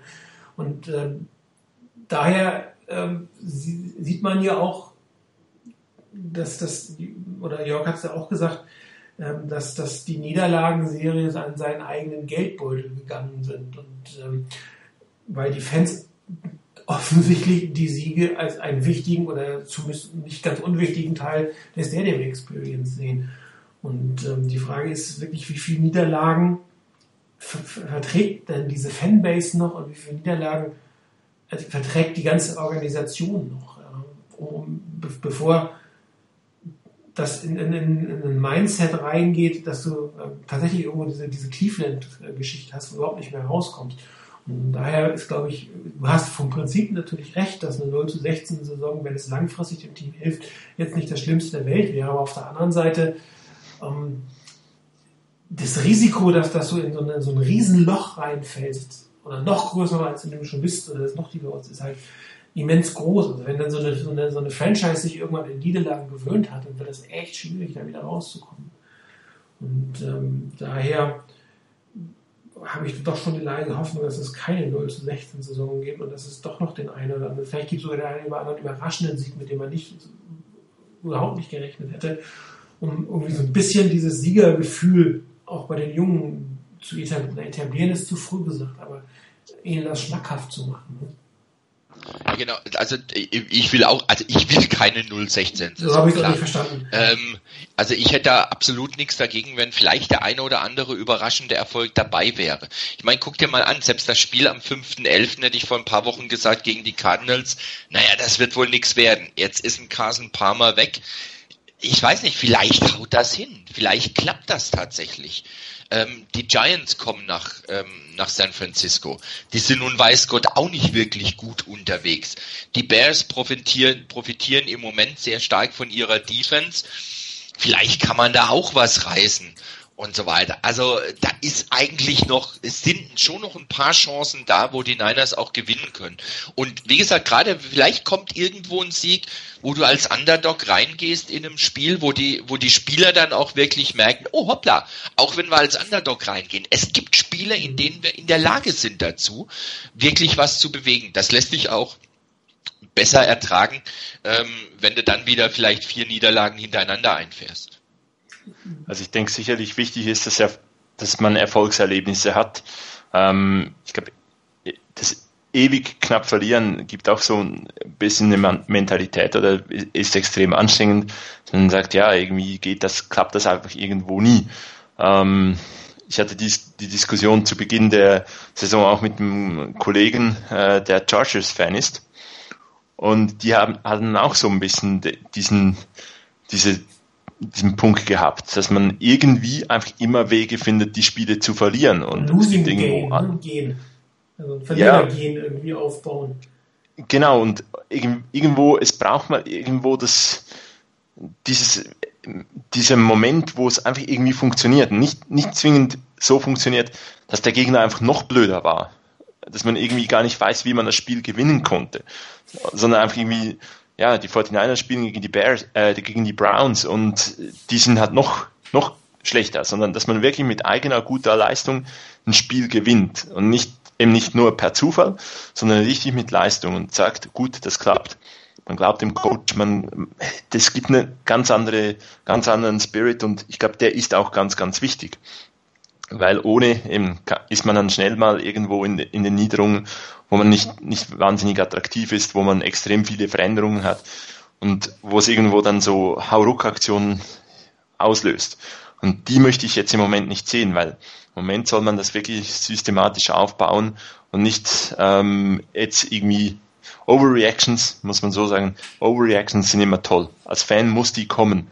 Als Fan muss man nach einer Niederlage gegen einen Erzfeind im eigenen Stadion, an einem wichtigen Tag mit vielen ehemaligen Spielern da, muss man alles in Frage stellen, muss man irgendwo alles hinterfragen, sagen, das kann nicht sein, aber als Verantwortliche soll das ähm, systematisch weitergehen. Und deswegen bin ich jetzt auch noch nicht unbedingt dafür, dass Shanahan unbedingt einen äh, Offensive Coordinator braucht. Ich glaube, es gibt genug Beispiele, wo ein Head Coach auch co äh, Plays callen kann, ähm, wo auch unerfahrene Head Coaches Plays gecallt haben. Und auch da muss er seinen Weg finden und den soll er auch gehen. Und ich denke, jetzt irgendwo große Veränderungen zu machen, wäre auch ein bisschen eine Kapitulation, dass er es nicht schafft. Und das sollte man jetzt mal zumindest in der ersten Saison noch nicht irgendwie so ein Gefühl auch nur ansatzweise irgendwo aufbauen können. Ähm, ich mag mich noch ganz gut an eine Szene erinnern, als wir gegen die Rams gespielt haben und man dann, äh, da haben sie McVay gezeigt, wie er, als die Defense auf dem Feld war, einfach irgendwo auf einer Bank gesessen ist und Plays angeschaut hat. Also quasi wie wenn er weiterhin Offensive Coordinator gewesen wäre. Der große Vorteil von John McVay ist, der hat einen nicht erfahrenen Defensive Coordinator. Also da Ja. muss er wahrscheinlich bei der Defense auch gar nicht wahnsinnig viel machen. Und ähm, ja, das ist, das ist wahrscheinlich schon auch noch ein großer Punkt. Es fehlt so ein bisschen diese, man kann sagen, vielleicht väterliche Rolle. Und ich will jetzt nicht äh, Mike Shanahan da äh, zu äh, irgendwo an Bord holen oder so, aber irgendwie so einer, der diese, diese, diese Erfahrung mitbringt und das Ganze gut, äh, gut zusammenhalten kann. Ja gut, Ich ich denk, die, das- die Frage ist tatsächlich, ähm, ob du mit Robert Sully auch in die nächste Saison gehst oder ob du wirklich das machst, was eigentlich alle von Anfang an gesagt haben, er ist ein Platzhalter, bevor ein Headcoach nächstes Jahr geht mit Defense-Erfahrung, der dann wirklich diese Rolle, ähm, die ja, bei den Rams schon jetzt gespielt wird, auch einnehmen wird, wo du wirklich als Headcoach sagen kannst, okay, das ist deine Unit, da kümmere ich mich im Prinzip nicht drum, ich fälle auch die eine oder andere Entscheidung, die zentral ist, also Headcoach-Entscheidung, der Rest äh, geht an dich. Und ähm, das ist natürlich jetzt in der Saison ist das Quatsch, weil du hast diesen Coach nicht, der, das hättest du ihn ja vorher schon verpflichten können. Aber ähm, äh, das wäre natürlich eine Reaktion, wenn du sagst, keine Überreaktion, aber eine Unterreaktion ähm, ist natürlich auch nicht das, was, was du am Ende haben willst. Also du musst es, musst es abwägen, ob eine weite Veränderung wirklich gut ist, ja, ob, ob auch der, der, der Coach, der dann so in der Kritik steht, vielleicht auch eine Chance hat zu lernen, oder ob du sagst, nee, ich brauche da jetzt tatsächlich einen, der ein gestandener Defense Coordinator ist, möglichst mit Head Coach Erfahrung, äh, der mir da den, den Teil wirklich komplett von den Schultern nimmt. Weiß gar nicht, ob das, welcher Defense Coordinator gerade auf dem Abschluss steht. Leider spielt die Bears Defense zu gut. Ja, also ich weiß, du willst ja, äh, wenn wir den Fangio anfangen, ich bin mir ehrlich gesagt nicht sicher, ob ein, das würde wieder ein Systemwechsel bedeuten, also zurück zu irgendwas, wo wir schon mal vor ein paar Jahren waren. Da bin ich jetzt nicht der größte Fan von. Aber ich würde schon gerne bei, bei dieser Systematik, man hat sich entschieden, dieses, die, die Seahawks Defense zu spielen und da, ist, glaube ich, Fangio der falsche Mann, meiner Meinung nach. Zumal Das ist er die- wirklich gut nur war in den paar Jahren, wo er bei den 49ers war. Sonst war er auch eher ein durchschnittlicher Defense-Koordinator. Vielleicht Das- im College nicht, aber in der NFL. Vielleicht braucht er einfach die, dieses, äh, diesen Spirit in San Francisco, die, diesen Geist von Bill Walsh noch, dass er wirklich gut ist. Äh, und dann hätte ich ihn sicherlich fürchte, sehr dass gerne. Der Spirit irgendwie so ein bisschen gerade Urlaub in anderen NFL-Stadien macht. Kann sein. Nee, also ich meine, es muss nicht zwingend ähm, Big Fangio sein. Ähm, aber ich glaube, es, würde sehr viel helfen, wenn da wirklich noch ein bisschen Element von erf mehr Erfahrung ähm, vielleicht auch da ist. Ähm, aber das werden wir sehen. Das, das ist dann auch irgendwo eine Entscheidung, eine Entwicklung, die man auch da sehen muss. Ähm, ob da ich ging, ich bin auch ein Stück weit davon ausgegangen, dass ähm, unser Defensive Coordinator diese Saison eine Audition Se- Season hat, genau wie viele Spieler. Ähm, und der vielleicht auch jetzt irgendwie äh, genügend Punkte zeigen muss, dass er sich verbessern kann. Und ansonsten wird was anderes versucht. Und weswegen ich immer wieder auch auf Fangio zurückkomme. Klar, er hat Erfolg gehabt bei uns. Es ist aber auch so, dass seine Defense natürlich extrem auf, auf der Nickel äh, Formation basiert. Und von daher ist das auch eine, eine Defense, aus, in die man sich entwickeln könnte mit der Defense, die wir jetzt haben. Ähm, das, ich könnte mir schon vorstellen, dass das dann sich ein Stück weit näher ist, als äh, wenn man jetzt einfach auf eine klassische 3-4 äh, von einem äh, Koordinator zurückgehen würde. Aber ähm, es wird sich auch zeigen, wer, wer irgendwo überraschend plötzlich verfügbar ist. Gibt ja immer wieder so solche Dinge, dass irgendwo halt ein, ein Coaching-Staff rausfliegt, ähm, über irgendwelche äh, Verbindungen dann doch noch jemand verfügbar wird, von dem man vorhin gar nicht gedacht hat, dass der jemals verfügbar werden könnte. Ähm, Du meinst? Bill Belichick verliert seinen Job, weil er nicht den Super Bowl gewinnt dieses Jahr. Genau. Und die schmeißen auch noch gleich Tom Brady raus und als Backup können wir Aaron Rodgers verpflichten. Genau, passiert nicht, ähm, wird es nicht geben, aber ähm, vielleicht nicht äh, irgendwo eine Kategorie drunter. Gut, dass du das dazu gesagt hast. Ich wollte gerade fragen, was du heute zum Abendessen hattest. Genau. Drogen! Ja, Alles noch schön bunt hier. Gerade kurze Diskussion zum Thema äh, erster, zweiter oder dritter Pick ähm, von Reagan aufgemacht worden. Äh, ich kann dem nicht hundertprozentig folgen, aus verschiedenen Gründen. Zum einen glaube ich nicht, dass wir jetzt schon sagen können, dass die 49 keinen Quarterback draften. Die Aussage halte ich für viel zu früh. Ähm, das ist, ehrlich gesagt, äh, sehe ich es zum Zeitpunkt heute noch nicht, dass besser die Lösung der 49ers ist. Und äh, daher würde ich einen, einen Quarterback draften überhaupt nicht ausschließen, auch unter keinen Umständen, weil wir auch nicht wissen, ob nicht ein Kurt Cousins, egal wie positiv er sich manchmal äußert, nicht doch irgendwie in Washington bleibt. Und ansonsten war es das eigentlich mit den, mit den Free Agent Quarterbacks. Auf der anderen Seite hat der erste Pick natürlich immer einen Wert. Du kannst ihn immer traden. Wenn es tatsächlich so kommt, dass du keinen Quarterback haben willst und nur Josh Rosen stellt sich zur Draft und dann findest du irgendein Team, der für ihn bezahlt und überbezahlt. Und dann ist dieser erste Pick plötzlich nämlich zwei First-Round-Picks und noch ein bisschen mehr wert. Und daher kann man nicht sagen, auf den Pick kommt es eigentlich nicht an. Oder der zweite Pick. Ich meine, das, wir hatten ja vor zwei Jahren beide, zwei Trades mit, mit Wentz und, und Goff wo dann die ersten beiden Picks für viel, viel Geld getradet wurden. Oder wie Snoopy sagte, es ist ein anderer Spieler, den du haben willst. Also jetzt zu sagen, weil ich keinen Quarterback haben will, ist es völlig egal, wo ich drafte, halte ich jetzt für eine, für eine relativ schwierige Aussage, ehrlich gesagt. Auf der anderen Seite haben wir öfter diskutiert, die, die, die Teams werden am Ende oder in der Regel verlieren sie nicht absichtlich. Ich meine, wie viel ist geredet worden? Die Jets würden Tanking betreiben. Das sieht jetzt mal nicht so wirklich aus, dass sie, dass sie Tanking auch wenn sie im Moment die Letzte in ihrer Division sind, aber mit 3-4 stehen sie jetzt gar nicht so schlecht da. Und ähm, auch die 49ers werden vermutlich nicht absichtlich verlieren. Was sie halt machen werden, sie werden Sachen ausprobieren, wohl wissend, dass die schief gehen können und sie die Spiele verlieren. Aber das ist ein Unterschied, als zu sagen, ich verliere jetzt absichtlich.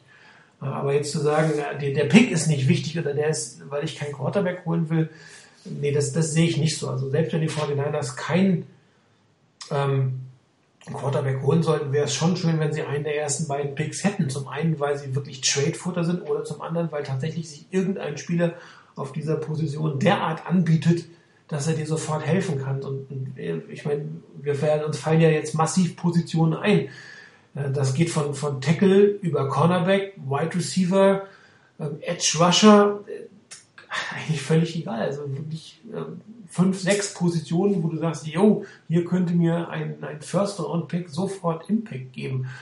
Und ähm, klar, du kriegst ihn vielleicht auch an drei, vier oder fünf, aber die, die Auswahl wird halt immer kleiner und du kannst halt ja nicht den nehmen, äh, den, den du wirklich haben willst, beziehungsweise äh, hast vielleicht in der Offseason dann die Position adressiert, die dann plötzlich in der, in der Draft noch übrig bleibt, was auch immer ein bisschen blöd. Das heißt, also daher, wenn schon die Saison hin ist, dann bin ich halt einfach mal persönlich für einen hohen Pick, weil das hat Wert an sich, für sich selber. Ja, also für, für mich ist es so, dass äh, ich auch nichts ausschließen würde. Also Quarterback kann gedraftet werden, auch wenn beispielsweise ein, Kirk Cousins kommen sollte. Ähm, auch wenn beispielsweise äh, CJ Beathard äh, gut aussieht. Auch wenn man Alex Smith zurückholen kann. Irgendwas kann passieren. Ähm, und der andere Punkt, den du gesagt hast, wir haben so viele Needs, es ist einfach aufzuzählen, wo wir vermutlich keinen äh, Pick in der äh, ersten Runde oder in den ersten drei, vier Picks äh, einsetzen sollten oder werden. Ähm, die Liste ist deutlich kürzer als die, wo man das könnte. Ähm, denn ich glaube, das, das Team kann überall einen herausragenden Spieler äh, brauchen. An extrem vielen äh, Positionen könnte so ein herausragender Spieler sicherlich dem Team helfen. Ähm, das relativiert dann auch wieder etwas, ob man Pick 1, 2 oder 3 haben soll oder vielleicht auch 5 okay wäre, ähm, weil es gibt genü in der Regel genügend herausragende Spieler. Ich bin aber auch dafür, ich hätte am liebsten die freie Wahl. Könnte vielleicht von 1 auf 5 traden, dann auf 5 weiterhin einen guten Spieler haben und ähm, das, das Ganze äh, dann noch mehr Picks in der Zukunft haben, wo man das Team weiter und weiter und weiter verbessern kann und äh, dann auch wieder Trade-Futter hat für eigene Trades, für eigene Entwicklungen und so weiter. Ähm, schlussendlich ist es leider kein Wunschkonzert. Ähm, ich freue mich über jeden Sieg. Ich will nicht, dass man irgendwo absichtlich verliert, aber ich habe wenig Probleme damit, wenn man verliert, weil man Dinge ausprobiert hat, ähm, wenn das für eine Entwicklung positiv ist. Und das werden wir halt erst nächstes Jahr wissen. Frühestens Genau. nächstes Jahr wissen, ob Das- ob das überhaupt das ist eine langfristige Das ist äh, eine Aktion. Das- Langfristige Strategie. Es ist ähnlich wie äh, die Strategie, einen Quarterback zwei oder drei Jahre auf der Bank, wie es früher war, ähm, wachsen zu lassen, hast du jetzt bei diesen, die Strategie. Wir haben junge Spieler, ich gucke sie mir an. Dazu kommen natürlich Spieler, von denen man sich, ähm, die zwar noch jung sind, aber wo man eine Entscheidung fällen muss, entweder jetzt oder in absehbarer Zeit, wie es mit denen weitergeht. Oder wird man sie, wird man sie auf andere Weise sich entledigen? Also äh, Eric Armstead Trade halte ich für durchaus wahrscheinlich in der nächsten Offseason. Ja, und das, da, da guckt man natürlich nochmal vorher rein. Bei ihm kann man jetzt leider nicht mehr gucken. Das wäre, glaube ich, schon sehr hilfreich gewesen, bevor man diese Entscheidung fällt, äh, nochmal zwei, drei, vier, fünf Spiele von ihm zu sehen. Aber bei ihm erwarte ich nicht unbedingt, dass ich mitkomme. Äh, Dass, dass er diese Saison, nächste Saison noch bei den 49ers ist. Und ähm, muss man einfach schauen. Es ist halt eine Strategie, die sicherlich adäquat ist für den Talentlevel, den die 49ers haben, nachdem sie jetzt auch festgestellt haben nach den ersten Niederlagen, also es ist, man spielt nicht mal irgendwie im Mittelfeld der Division mit, man steht unten und dann hat man halt einfach diese Entscheidung getroffen. Und ähm, ich würde das jetzt nicht als Tanking bezeichnen, das ist einfach eine andere Art und Weise, versuchen Spiele zu gewinnen, unter dem Bewusstsein, dass man sie sehr wohl auch verlieren kann oder vielleicht wahrscheinlicher verliert, als dass man sie gewinnt. Das ist für Fans immer blöd. Ne? Keiner sieht sein, dein, dein Team gerne verlieren. Und selbst wenn man rational immer weiß, ja, das kann gut für die, für die, für die Zukunft sein, emotional, gerade so eine Niederlage wie gegen die Cowboys, das ist natürlich schon immer harter Tobak. Aber ich bin überzeugt, bessere Zeiten werden kommen. Ich glaube ein Stück weit daran, dass, dass das Regime weiß, was es tut. Und natürlich wird das auch nicht nur 100% richtige Entscheidungen fallen können. Das geht gar nicht. Du wirst immer schlechte Draftpicks haben, du wirst schlechte Coaches dabei haben, du wirst Spieler haben, die sich nicht so entwickeln, wie du sie gewünscht hast, oder Free Agent, die vielleicht letzte Saison top waren und bei denen einfach floppen. Äh, Es darf halt nicht überhand nehmen. Also die guten Entscheidungen müssen die, die schlechten Entscheidungen überwiegen und dann bringst du das Team auf Europa nach vorne. Und du brauchst halt auch einen Haufen Glück, wo du vielleicht mal den einen oder anderen Pick machst, äh, der, der dann extra oder überproportional gut oder schnell einschlägt.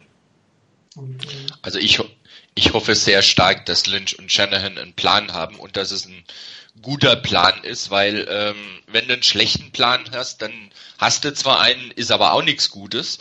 Also es sollte schon ein vernünftiger Plan sein. Im Moment muss ich auch noch sagen, ich bin da durchaus noch immer zuversichtlich, dass da ein vernünftiger Plan dahinter steckt. Einfach aus dem Gründen raus, dass ich zum einen Lynch als jemanden einschätze, der von Spielerseite aus durchaus Ahnung hat von dem Geschäft, der auch die oder der sich auch gute Leute geholt hat, die eben in den Bereichen, in denen er nicht die Erfahrung hat, jetzt eben die Erfahrung schon mitbringen und durchaus in der Liga auch anerkannt sind.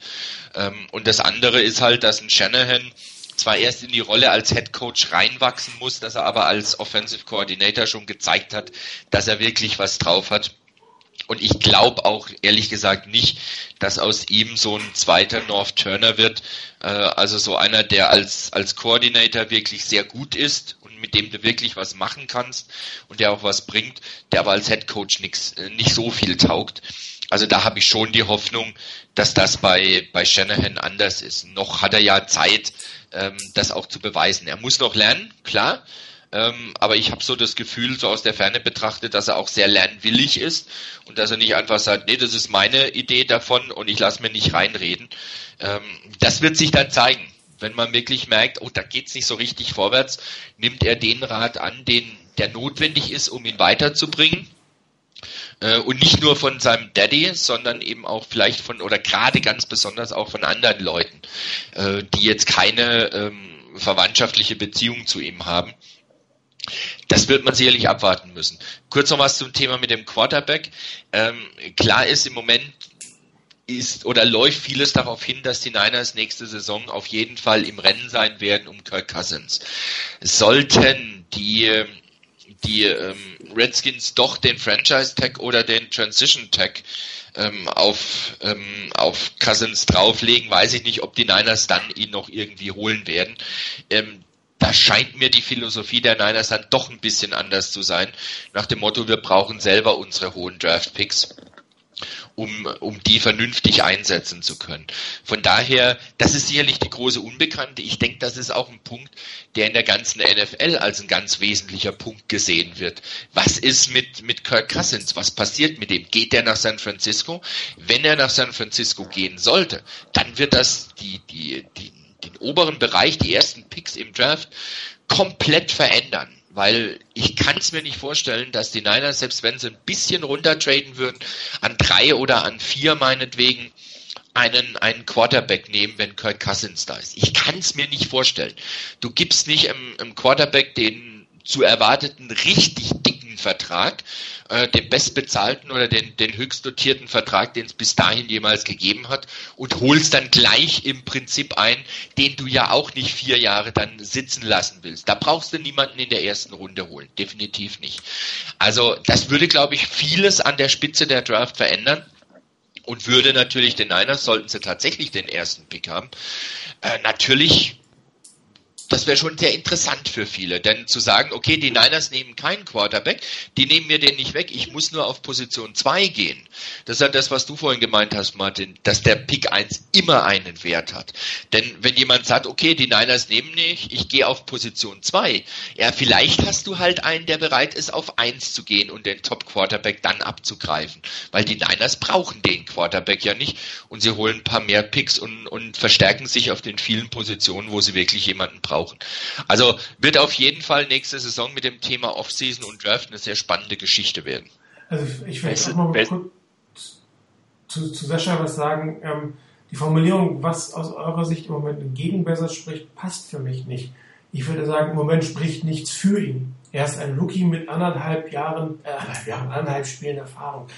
Das ist kein Quarterback, von dem ich sagen würde, jawohl, das ist jetzt so, so derjenige, auf den ich jetzt mittelfristig ersetze. Das Einzige, was ich jetzt gesagt habe, ist, ich würde zu diesem Zeitpunkt keine Quarterback-Draft ausschließen. Ja, weil nichts da ist, was man sagt, jawohl, Bessert ist es.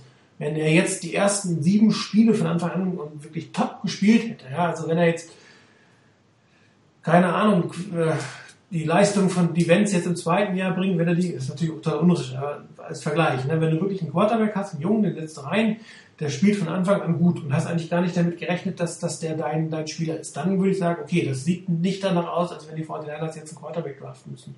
In der jetzigen Situation, anderthalb Spiele mit einem Rookie-Quarterback, der nicht schlecht ausgesehen hat, aber ich kann jetzt nichts sagen, das spricht was gegen. Es spricht im Moment nichts für ihn. Dazu hat er, das, dazu ist der, der, der, der, der, der, die Ansicht, die wir gesehen haben, viel zu klein, um dann im gleichen Zuge einen hohen Quarterback-Pick auszuschließen. Das funktioniert nicht. Also es ist jetzt nichts gegen Bessert, aber es ist einfach zu früh, eine Entscheidung zu fällen oder zu sagen, ja, ich brauche mich jetzt eigentlich weder in der Offseason, weder um Free Agent noch um einen hohen Draft-Pick zu kümmern. Das ist ja Bessert. Die, die muss man sich erstmal angucken.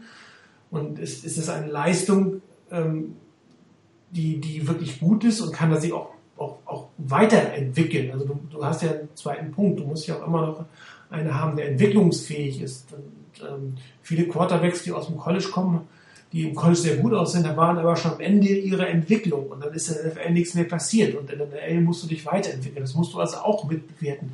Schafft er sich von Spiel zu Spiel, von Quarter zu Quarter, von Spielzug zu Spielzug wirklich auch zu verbessern? Ist, ist das sichtbar, dass er sich verbessern kann?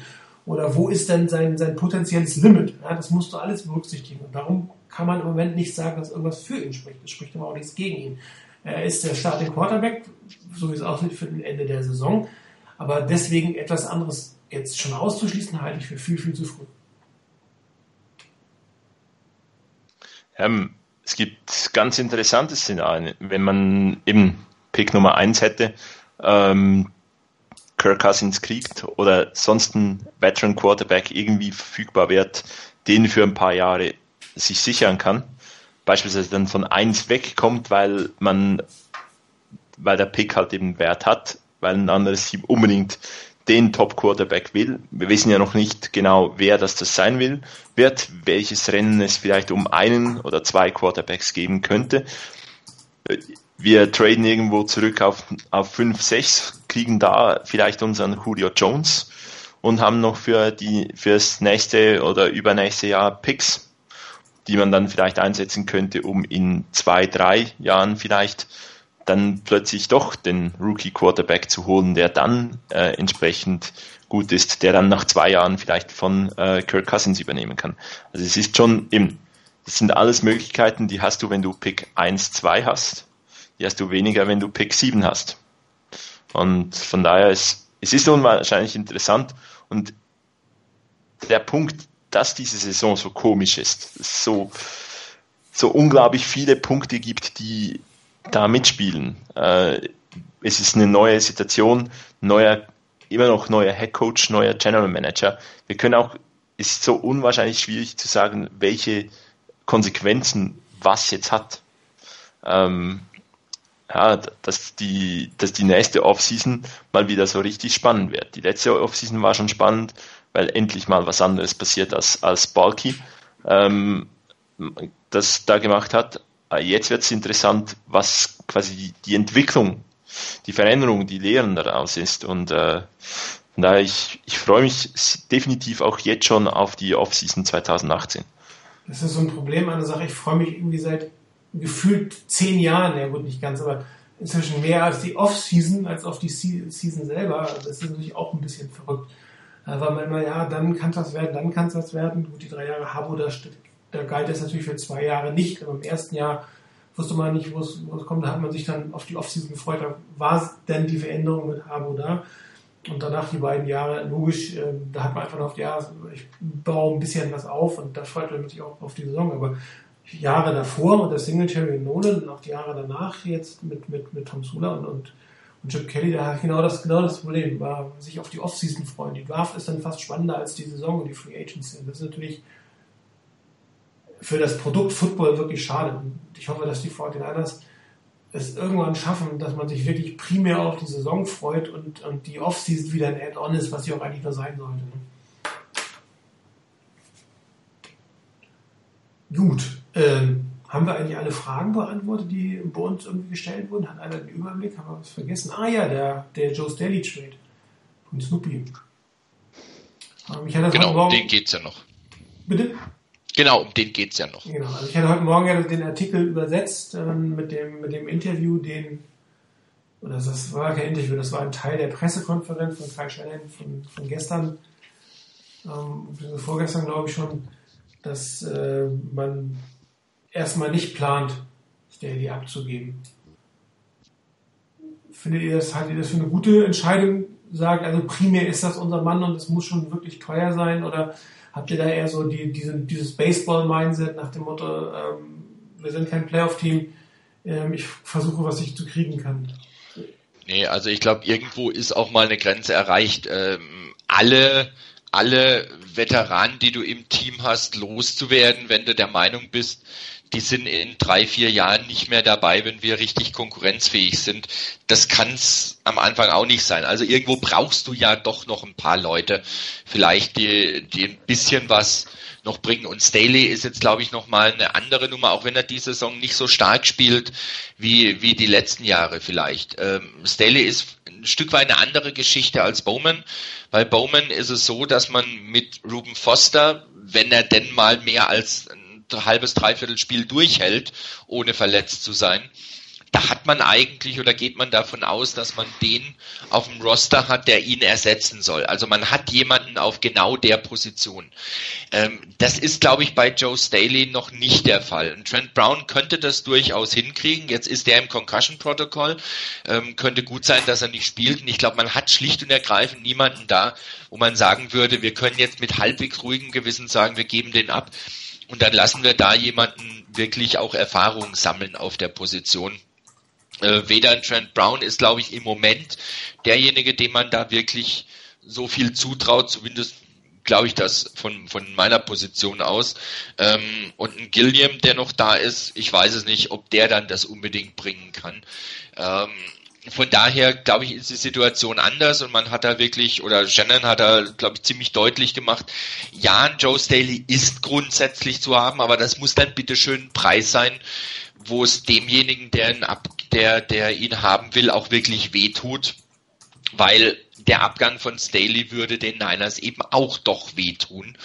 Ähm, und das muss man ein bisschen kompensieren mit dem, was man an Picks kriegt. Ich glaube nicht, dass wenn da jetzt jemand kommt und sagt, hört zu, ihr kriegt einen ähm, Conditional Fünftrunden-Pick und vielleicht, je nachdem, wie, wie, wir, wie weit wir in den Playoffs kommen, wird vielleicht ein Viertrunden-Pick draus. Ich weiß nicht, ob man Staley dann wirklich abgeben würde. Wenn dann natürlich jemand kommt und sagt, hört zu, ihr kriegt einen Zweitrunden-Pick nächstes Jahr, übernächstes Jahr einen Viertrunden-Pick und wir tauschen den Fünft- und Sechstrunden-Pick. Also ihr kriegt unseren Fünft, wir kriegen euren Sechstrunden-Pick irgendwann mal ähm, auch übernächste Saison. Das wäre vielleicht schon was anderes, weil da kannst du schon mehr mit anfangen. Aber da müssen wir wirklich abwarten, ob wirklich noch Trade-Anfragen kommen, ob Staley dann abgegeben wird und wenn er abgegeben werden sollte, dann weißt du in etwa, wo die Schmerzgrenze lag und wie die Niners das Ganze eingeschätzt haben. Im Moment würde ich eher vermuten, dass niemand bereit ist, hier wirklich den Preis zu zahlen, den die Niners gerne hätten. Also ich gehe eigentlich davon aus, dass Joe Staley auf dem Roster der Niners bleibt. Davon gehe ich auch aus. Ähm, ich denke, der, der wichtigste Punkt ist effektiv der, dass man nicht weiß oder niemanden hat, der da wirklich jetzt übernehmen kann. Und man testet im Moment den Rookie Quarterback. Man gibt dem eine Chance und kann das auch wiederholen, was Martin geschrieben hat. Es ist richtig, dass man ihm eine Chance gibt. Die Chance soll er bis zum Ende der Saison haben. Und es wäre doch das Geilste, wenn der im Endeffekt äh, die Chance nutzt und uns Ende Saison richtig gehend überzeugt man irgendwo auf dieser langen Liste von Positionen, die man, äh, die man, wo man Hilfe oder etwas Neues braucht, eigentlich Quarterback streichen könnte. Ähm, da sind wir noch weit davon entfernt. Bei Joe Staley da wird man sich irgendwann um, den, um die Nachfolge auch Gedanken machen müssen. Ich glaube, Joe Staley hat aber auch verdient, dass er nochmals mit einem besseren Guard zusammenspielen kann, dass er da sich auf seinen Job konzentrieren kann. Und ich möchte ihn behalten, einfach auch, um ein bisschen mehr Stabilität zu haben und weil wir wirklich keinen in der Hinterhand haben, der jetzt übernehmen kann.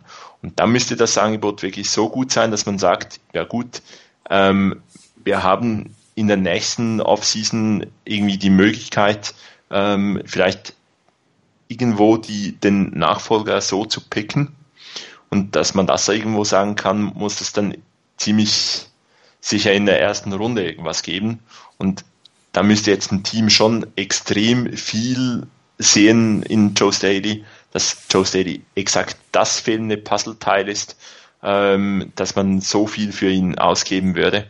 Ähm, von daher, ich gehe davon aus, dass Joe Staley sicherlich diese Saison bei den 49ers beendet, die nächste Saison bei den 49ers beginnt und äh, die Position zumindest noch nicht, äh, noch nicht zur Diskussion steht. Also grundsätzlich muss man ja feststellen, dass ein äh, 33-jähriger Left Tackle, der jetzt nicht mehr ganz auf seinem obersten Leistungsniveau steht, natürlich kein wirklich Riesenwert mehr hat. Also wenn, wenn äh, Shannon Hacht äh, Offer the World, das wird man nicht bekommen. Das ist völlig utopisch. Ja. Selbst, selbst die Eagles, ähm, die ja eigentlich wahrscheinlich davon ausgehen, dass, dass Jason Peters nächstes Jahr wieder spielt, werden jetzt nicht nur um den Super Bowl zu gewinnen oder eine größere Chance haben, hier einen First-Round-Pick für Joe Staley auf den Tisch legen. Das ist total utopisch. Und das ist wirklich die Frage, ob ich mit einem Late-Round-Pick wirklich was anfangen kann, da kein Nachfolger da ist. Und ähm, ich könnte mir eigentlich eher vorstellen, dass, dass Staley ähm, das Ende seiner Karriere auf der rechten Tackle-Position verbringt, nämlich wenn Trenton Brown sich so weiterentwickelt und der dann vielleicht nächstes oder übernächstes Jahr die Left-Tackle-Position übernimmt, aber Joe Staley dann für den Rest äh, seiner Karriere noch auf die rechte Position, oder solange wir noch spielen kann, wirklich Leistungen auf die rechte sind. Also das könnte ich mir durchaus vorstellen. Aber der, der tatsächliche Wert, also den, den Pick, den man für ihn kriegen kann, ich glaube, der ist dann doch nicht mehr so wichtig, ähm, als dass man ihn gehen lassen würde, zumal die 49ers ja wirklich genug Geld haben, sich Free Agents zu holen. Wenn du wirklich kein Geld hättest für Free Agents auf Picks angewiesen wärst, dann wäre es vielleicht nochmal eine andere Diskussion. Ja, aber es ist auch genug Geld da, die Positionen, diesen, was weiß ich, Drittrunden, Viertrunden-Pick, den man vielleicht noch äh, von ihm für ihn kriegen könnte, nicht in der gleichen Qualität als Free Agent bekommen kann. Das gehört auch mal mit dazu. Und klar, das recht gute und sichere Teams muss man erst einmal finden. Das Problem an der Geschichte ist, er ist nicht mehr so gut und so sicher, wie er mal war. Und das sieht man auch. Er ist, ein Teil des Problems der Offensive Line. Das muss man fairerweise sagen. Wenn er jetzt der Stabilitätsanker wäre, dann würde man da überhaupt nicht drüber diskutieren. Aber es, die Leistung ist halt nicht mehr ganz so top, wie, wie sie mal war. Wobei er immer noch, wenn man jetzt auf die, die, die Pro Football Focus ähm, Wertung guckt, immer noch der bestgerankte Offensive Line der Spieler der 49ers ist, so ist das ja nicht. Das ist jetzt kein überragender Wert, aber ist immer noch der Topback des Teams. Ähm, aber man hat auch einige Sachen auch gegen die Cowboys gesehen, dass er ein paar Probleme mit, mit Geschwindigkeit der jungen Spieler hat und das muss, dem muss man einfach Rechnung tragen in irgendeiner Form. Also vielleicht ganz kurz, ähm, nicht mehr zu Joe Staley, nur mal kurz zwischen rein, weil wir das Thema vorhin hatten, nicht, dass das untergeht, weil ich das gerade eben gelesen hatte. Ähm, Defensive Coordinator Robert Sale ist im Moment gerade auf dem Podium oder war vor ein paar Minuten äh, bei einer Pressekonferenz und Matt Mayoko hat zum Beispiel geschrieben, dass ähm, Robert Sale gemeint hat, ähm, dass er nicht überrascht wäre, wenn ähm, er Starting Linebacker auf der Weakside-Position werden sollte, also statt Ray Ray Armstrong. Ähm, das ist wohl das, wo man ihn dann auch sieht. Ähm, es bleibt abzuwarten. Ich bin immer noch nicht wirklich überzeugt, dass das die richtige Lösung ist. Aber ähm, schauen wir mal. Linebacker heißt eigentlich Pass Rushing Linebacker, ne? Ja, Das, das ist so ein bisschen, das, ich finde seltsam. seltsam. Also ich bin da, wie gesagt, noch nicht wirklich überzeugt. Äh, Das ist genauso, wie ich bin genauso wenig überzeugt äh, von der Geschichte mit Earl Mitchell in, in Coverage stoppen zu lassen. Äh, Und auch mit dem, mit dem, wie sie teilweise Solomon Thomas einsetzen, finde ich auch manchmal ein bisschen merkwürdig. Ähm, äh, Ja, ich lasse mich überraschen, ich hoffe positiv. Also das, das finde ich, fände ich jetzt eine komische, also ich würde es ein Stück weit verstehen auf, auf, auf Strongside Linebacker, äh, auch an der Coverage gegen den Tight End, das kann ich vielleicht noch ein Stück weit nachverstehen, aber oft als, als Pass Rushing, boah, weiß ich, äh, gut, muss man sehen, wir haben es natürlich auch im Training nicht beobachtet, und ich habe es auch vorhin schon geschrieben, ähm, dass, dass ähm, er ähnliche Körpermaße hat wie, wie Buchanan, Buchanan, ne, von den Cardinals, Buchanan, ja. Ähm, der Inside Linebacker spielt, also das, das Körperliche, zumindest von der Statur, äh, ist jetzt nicht ungewöhnlich, das kann man machen.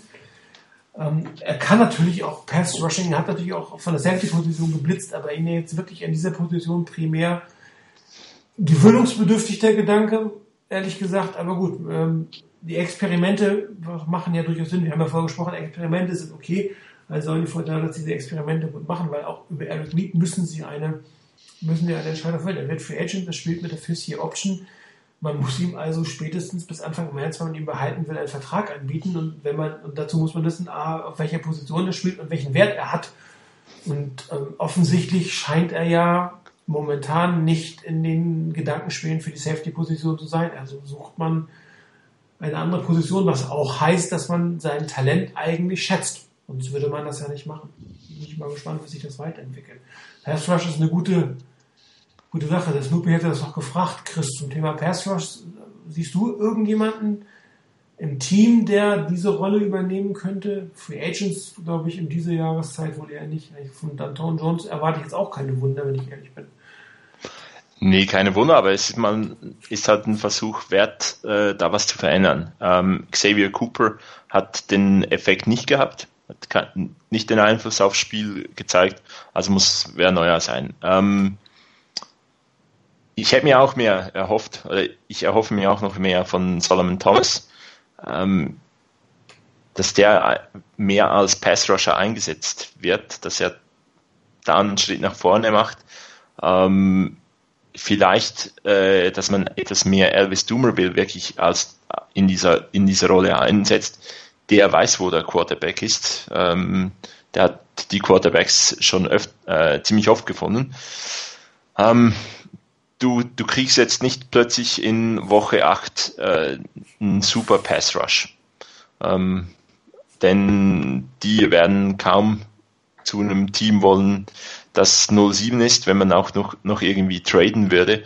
Und von, von daher, äh, ja, Dinge versuchen, ähm, vom, von den äh, Aktionen her was verändern, ähm, dass man, dass man da neue Konzepte versucht und ansonsten ist es wahrscheinlich ein bisschen das Pass Rush Level, was wir haben und auch da, man darf jetzt das Spiel es darf jetzt auch nicht eine, Über, äh, eine Overreaction sein, dass man sagt, wir hatten gegen die Cowboys wenig Pass Rush.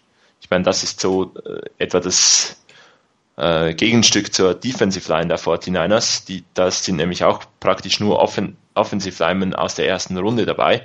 Also dass es da schwierig werden würde, Pass Rush zu generieren, wenn du die Coverage hinten dran nicht irgendwie top hast, äh, war auch irgendwo klar. Also darf man das jetzt nicht aus diesem einen Spiel über, überbewerten, aber es darf mehr Pass Rush sein. Ist eine, sicherlich eine Aufgabe von, die, die Salah jetzt hat, äh, aber ich sehe jetzt nicht irgendwie einen Spieler oder eine Kombination oder eine Umstellung in der Defensive Line, von der ich mir jetzt versprechen würde, dass das schlagartig brutal viel mehr äh, Pass Rush geben würde, sondern dass man da hingeht und äh, sagt, die einzelnen Spieler sollten sich entwickeln. Da gehört definitiv Solomon Thomas dazu. Da darf, soll und muss mehr kommen, äh, um den, äh, damit das dann ein guter Pick geworden ist. Ähm, aber dass man jetzt irgendwelche Wunderdinge irgendwo erwarten kann, da, daran glaube ich definitiv nicht. Also es wird mit Sicherheit schwierig, jetzt ähm, plötzlich einen, einen Pass-Rusher aus dem Hut zu zaubern, der, der bisher noch nicht da war, oder jemanden, der bisher da war, plötzlich zum Sack-Monster zu machen. Das, das wird so nicht hinhauen. Pass-Rush kannst du sicherlich generieren, oder kannst du möglicherweise generieren, wenn du in der Defense vielleicht ein bisschen anderes Schema spielst, wenn du ein bisschen was Überraschenderes reinbaust, was der, der Gegner vielleicht nicht so erwartet ich würde zum Beispiel erwarten, dass man vielleicht nicht unbedingt jemanden, ich komme schon wieder drauf zurück, jemanden wie Earl Mitchell unbedingt äh, in die Coverage schickt, sondern dass man den vielleicht auch Richtung Quarterback gehen lässt. Ähm, ansonsten Aaron Lynch, puh, schwierig. Also der hat so ein bisschen was für mich so von, von ewiges Talent, aber schlampertes Talent. Ähm, ob der so richtig in die Pötte kommt und das, das umsetzen kann, was er angedeutet hat. Es wäre schön, ich würde mich freuen, wirklich, ähm, weil das schon mal einer wäre, wo du sagst, okay, da kannst du mal vielleicht eine Weile auch drauf bauen. Ähm, ich habe im Moment meine Zweifel dran. Elvis Dumerville, den du angesprochen hattest, Chris, äh, das ist sicherlich einer, da kann man mal drüber nachdenken, für den vielleicht mehr Möglichkeiten zu kreieren. Also vielleicht auch vom Schema her das so hinzukriegen, dass er vielleicht eine bessere Position hat und bessere Möglichkeiten hat, zum Quarterback zu kommen. Ähm, Solomon Thomas hat manchmal wirklich tolle Plays, manchmal ganz üble Plays, vor allen Dingen bei Misdirection Plays und Play Action habe ich wirklich die, den Eindruck, also entweder muss er oder soll er unbedingt dem hinterhergehen äh, und nicht spekulieren darauf nach dem Motto, da kommt was anderes oder möglicherweise was anderes oder er sieht dabei wirklich ganz schlecht aus. Äh, ich hoffe eigentlich, äh, also ich kann es mir nicht erklären, warum, aber ich hoffe, dass es, dass es das Erste ist und nicht, dass er einfach grundsätzlich dabei schlecht ist. Und was Snoopy gemeint hat mit AS, also ich gehe jetzt mal aus davon, weil es bei, weil es um die Raiders geht, dass nicht um Alex Smith, sondern um Alden auch Smith kurz geht. überlegt, was er meinte. Ja, dass um Alden Smith geht. Ähm, also ich würde jetzt nicht drauf wetten, noch nicht mal einen Euro drauf wetten, dass Alden Smith irgendwann mal in der NFL nochmal einen Snap spielt. Das ist einer, ich bin mir ganz sicher, da kannst du definitiv nicht drauf setzen. Äh, entweder Suspension oder er kegelt sich selber raus oder sonstiges. Das ist einer, den würde ich komplett rauslassen aus irgendwelchen Überlegungen.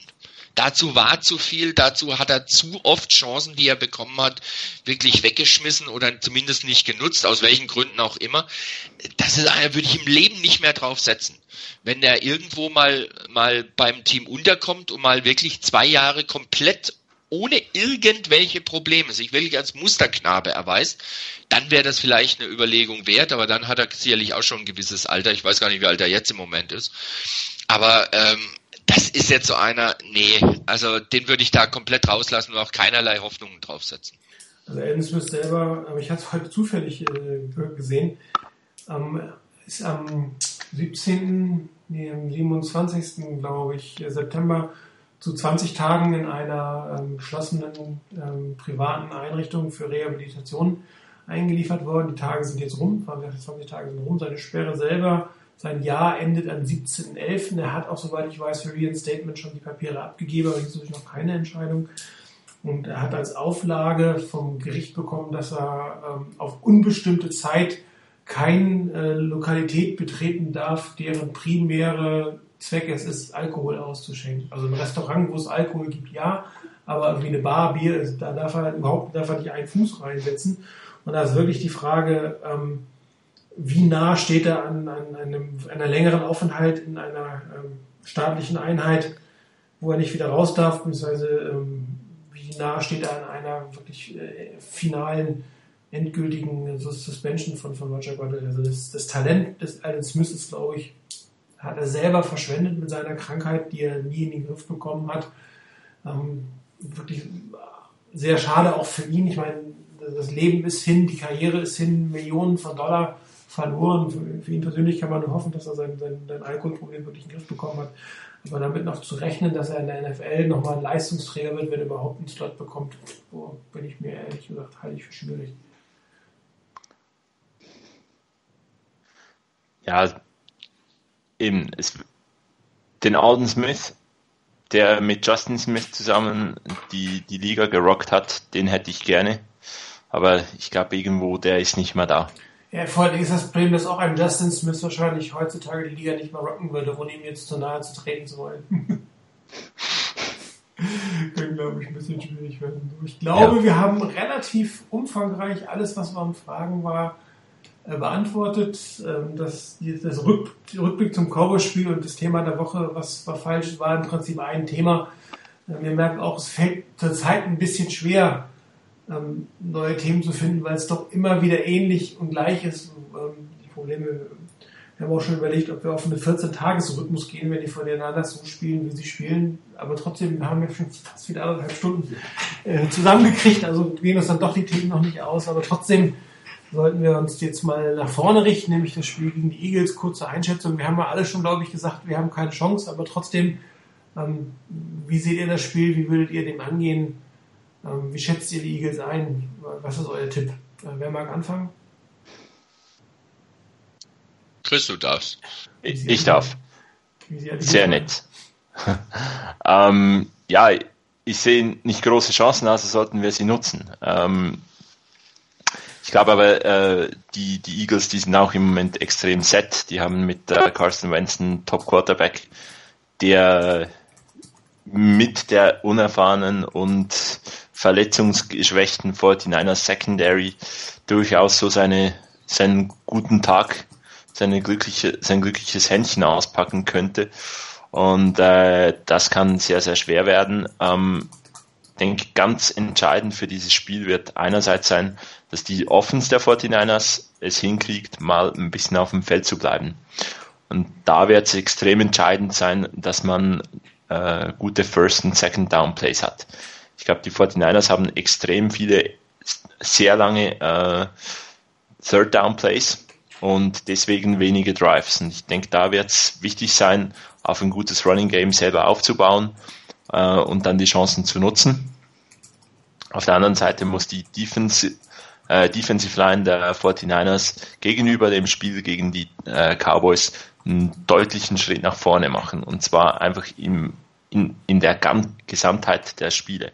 Also das heißt äh, für mich, muss nicht irgendwie äh, ein bisschen besser Pass Rush sein, sondern in allen Phasen des Spiels muss da einfach deutlich mehr kommen dass auch eben Druck auf Carson Wentz ausgeübt werden kann, dass man es, dass man es dieser unerfahrenen Secondary äh, einfacher macht, äh, einen besseren Job zu machen. Insgesamt, ich glaube nicht, dass es, äh, dass das die Keys oder die Schlüssel sind, um das Spiel definitiv zu gewinnen oder dass dann die Chancen unwahrscheinlich groß sind, dass man das Spiel gewinnt, aber man kann es, wenn die Punkte beachtet werden, interessanter gestalten, als dass man irgendwo zur Halbzeit zurückliegt und ziemlich deutlich zurückliegt. Äh, ja, ich glaube, ich glaube, es wird eine zweistellige Niederlage geben. Ich hoffe, dass die aber nicht äh, bei 30 Punkten ist, sondern eher bei 13 Punkten oder so. Ja, Rainer. Ähm, ja, also nach dem Motto, wir haben keine Chance und diesmal nutzen wir sie auch nicht, glaube ich, wird das Spiel eher sein. Ähm, von daher, ich sehe dann wirklich nicht, wie die Niners dieses Spiel gewinnen sollten. Es gab zwar schon wirklich diese Saison ein paar sehr seltsame und sehr überraschende Ergebnisse. Ähm, ich merke das jede Woche oder Woche für Woche beim Pick'em Ja, und, und beim. Survival. Ähm, also ich hatte so normalerweise im Survival, glaube ich, am Ende der Saison ist so mein Schnitt zwei Strikes zu haben. Ich hatte in der Woche sechs meinen dritten Strike. Also äh, ich, ich finde es extrem seltsam und extrem schwer zu picken im Moment. Ähm, aber trotzdem, ich sehe hier beim besten Willen nicht, wie die Niners das gewinnen sollten. Ich habe mir das Monday Night Game angeguckt, zwar nicht live, aber hinterher dann. Ähm, das war schon richtig beeindruckend, was die, was die Eagles da gezeigt haben. Also das war schon richtig stark. An Carson Wentz spielt, finde ich, derzeit wirklich auf einem grandiosen Level. Der hat jetzt ein Rating gehabt im Monday Night Game von 126,3, kriegt 17 von 25 Pässen an, läuft noch bei 8 Versuchen für 63 Yards. Also das ist auch eine Dimension, die du irgendwo im, im Hinterkopf behalten musst, dass es nicht reicht, den einfach zu stoppen oder den da irgendwo was zu machen und nach dem Motto, lass den machen, den kriegen wir noch. Nee, der kann richtig was erreichen. Und ich weiß nicht, ob ihr das Monday Night Game gesehen habt oder diese eine Szene als ähm, als Carson Wentz eigentlich in einer Gruppe von sechs, sieben, acht Spielern drin war. Ähm, und ich habe gedacht, okay, das ist jetzt ein Sack. Flupp macht's und er kommt raus. Ich habe keine Ahnung, mit welchem Öl oder Fett der eingeschmiert war, da noch rauszukommen und läuft dann locker mal noch. Ich glaube, das war sogar der Run, den er dann mit 21 Yards abgeschlossen hat, sowas in der Richtung. Also es ist extrem schwer, da hinzukommen zu ihm, ihn runterzubringen. Und die einzige Chance, die ich da sehe, ist, dass die Eagles eben auf ihren Left Tackle verzichten müssen. Also wenn überhaupt, dann haben die Niners nur eine Chance, hier ein bisschen den Rhythmus von Wentz durcheinander zu bringen, wenn sie es wirklich schaffen, über die Seite dann auch richtig Druck zu machen, um, um Wentz da ein bisschen ungemütlicher, die, die Sache ein bisschen ungemütlicher gestalten zu lassen. Das sind wir wieder beim Thema Pass Rush, den wir vorhin hatten. Ähm, ob das gelingt, das ist immer eine ganz andere Frage, aber das wäre so ein Ansatzpunkt. Das Laufspiel der der Eagles ist jetzt, also wenn ich mir das so angucke mit dem Rushing, klar, LeGarrette Blunt hat fünf Yards im Schnitt. Ähm, das ist nicht schlecht. Im letzten Spiel war er da aber gar nicht so gut unterwegs. Ich hoffe, dass da die, die Run-Defense der Niners wirklich einen Schritt nach vorne machen kann und nicht so ein Spiel hinlegt wie letzte Woche gegen Ezekiel Elliott vor allem. Aber LeGarrette Blount ist da ein bisschen ein anderer Typ. Ich glaube, da hat man vielleicht eher ein bisschen eine Chance. Ähm, wichtig wird sein, im Receiving, also im Passspiel der Eagles, jemanden wie einen Zach Ertz unter Kontrolle zu kriegen. Der ist Leading Receiver, hat deutlich mehr Receptions als alle anderen Receiver, ähm, hat deutlich mehr, hat auch mehr Targets und hat die meisten Yards bisher und hat fünf Touchdowns gefangen. Und wenn ich da jetzt dran denke, äh, da gab es eine Szene im Spiel gegen die Cowboys von den Niners, Earl Mitchell geht nach hinten in eine Zone und in der Zone bewegt sich auch ein Jason Witten und hat locker den Ball fangen können weil Mitchell da nichts verhindern konnte. Und wenn ich das überlege und das jetzt schon wieder sehe, dass vielleicht Mitchell wieder da in die Zone zurückgeht und da ein Zach Ertz steht, der im Moment auf einem richtig guten Niveau spielt, dann wird das ein ganz langer Abend für die Defense. Dann ist eben dieses schnell vom Feld kommen mit der Defense auch nicht wirklich möglich. Also da muss man sicherlich gucken, mehr Pass Rush zu generieren. Vielleicht klappt das über den Ersatz Left Tackle, wer auch immer das letztendlich sein wird.